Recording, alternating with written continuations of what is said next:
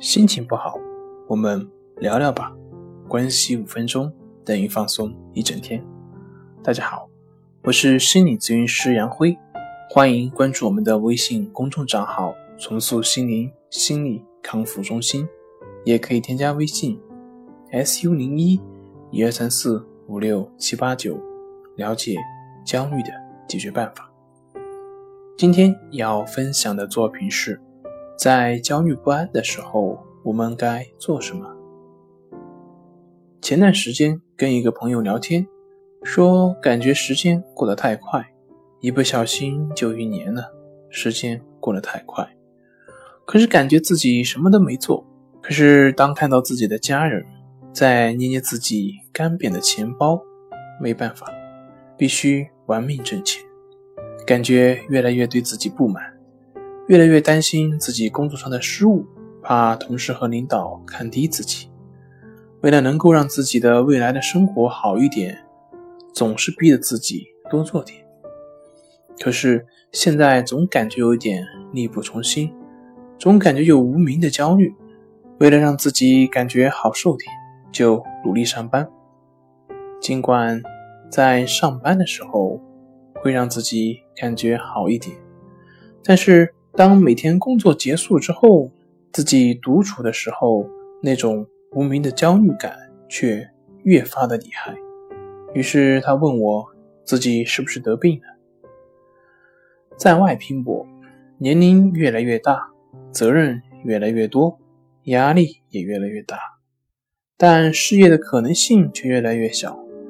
如果自我情绪没有调节好，自然会积累许多负面的情绪。我们在面对负面的时候，如果只是一味的压制和逃避的话，也许在某个点会有效，但从根本上并不会降低我们的焦虑感。事实上，在现代社会，我们每个人都承受着焦虑的折磨。就焦虑本身来说，正是因为焦虑的存在，才使得人类能够存活下来。如果有一天，当我们处于危险的情况下，还没有焦虑的时候，那我们很难想象人类会面临什么样的灾难。同时，也正是焦虑的存在，使得我们保持适度的精神及身体的紧张，以便我们在工作及生活中发挥好自己的潜能，不断的进步，使得我们的生活更加美好，做事也更有效率。所以。焦虑是对我们生存有重要的意义。那为什么会有那么多人为焦虑而感到痛苦呢？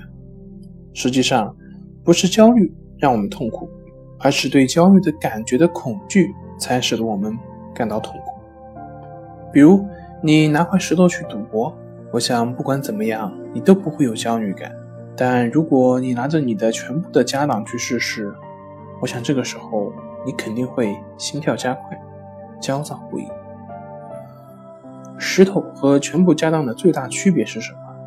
区别就是你在乎的程度，越在乎就越容易恐惧。在这个时候，不管你多么心灵鸡汤，不管你多么想让自己放松，我想也会是一件很困难的一件事。那么我们在工作中该怎么面对焦虑呢？越在乎就越焦虑，同时你越害怕这种焦虑，也会。强化这种焦虑感，所以任何试图逃避或压制焦虑的办法都只是火中浇油。没有面对焦虑，放弃对焦虑的抵抗。其实我们不必惧怕焦虑，焦虑跟我们的身体疼痛一样，只要对它不再恐惧惧怕，就会使你的肾上腺神经逐渐平静下来，自然也就能够远离焦虑。这就是。釜底抽薪的做法，也正是森田正马所说的顺其自然。当然，有规律的作息、适当的体育运动，对于缓解焦虑有着很大的作用。运动不仅可以改善你的身体症状，还可以消耗掉身体里因压力过大而产生的皮质醇及肾上腺素，可以说是百利而无一害。长时间的坚持运动，还对自我的自信心会起到很好的作用。让自己越来越相信自己，勇于面对各种压力，减缓焦虑的产生。好了，今天就分享到这里，咱们下回继续。